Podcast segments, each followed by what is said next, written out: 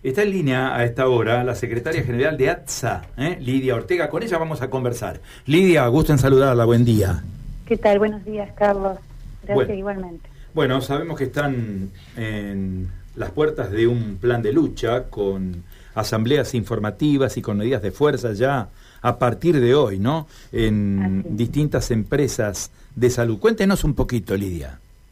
Bueno, nosotros nuestras paritarias que fueron en junio este, teníamos una revisión ahora en el mes de octubre para la recomposición salarial, de la cual los empresarios no quieren firmar, así que obviamente que nuestros sueldos quedaron por la línea, por debajo de la línea de inflación que tiene el país.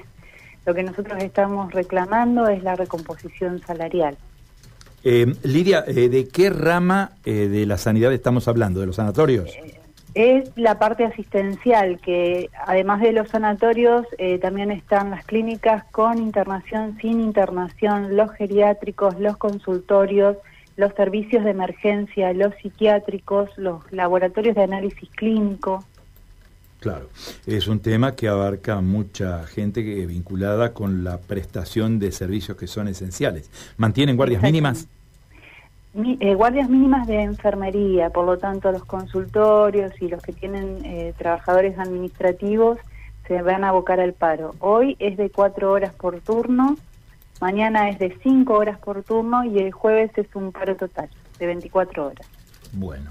Eh, es un tema delicado, ¿no? Hoy comienzan las actividades este, de protesta de 9 a 13. De 9 a 13 por la mañana y de 15 a 20 por, de 15 a 19 por la tarde.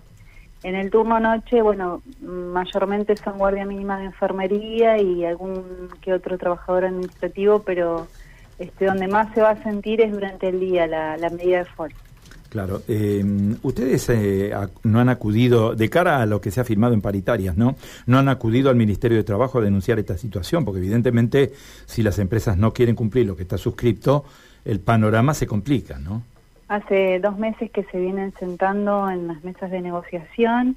Eh, de parte del gobierno se buscó distintas alternativas para que los empresarios puedan apalear y afrontar este aumento, pero bueno, ellos dicen que después van a, tener que dar las paritarias del 2023 y se les va a dificultar aún más, aún más cuando esto ya está firmado. Así que se niegan a firmar la recomposición salarial porque hablan de, de que el 2023 va a estar más difícil por la inflación del país, pero nuestros bolsillos no dan para más. Estamos muy bajos de, lo que es eh, el sueldo eh, básico que se necesita para vivir.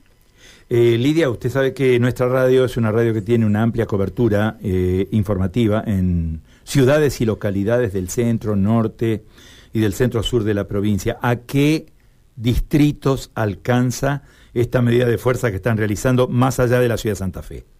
Esta medida de fuerza es a nivel nacional, está declarado por la federación y así que el plan de lucha es a nivel nacional. Lo vamos a tener en toda la provincia entonces. En todas las provincias, exactamente. Muy bien. Eh, le agradecemos mucho este contacto y bueno, y vamos a estar atentos a ver si se puede revertir la situación, si se llega a algún acuerdo ¿eh? y se puede revertir la situación porque es fundamental el servicio que ustedes brindan. ¿eh? Así que... Que, así, que así sea, Carlos. Te agradezco mucho la comunicación. Muchísimas gracias. Saludos cordiales. ¿eh? Adiós.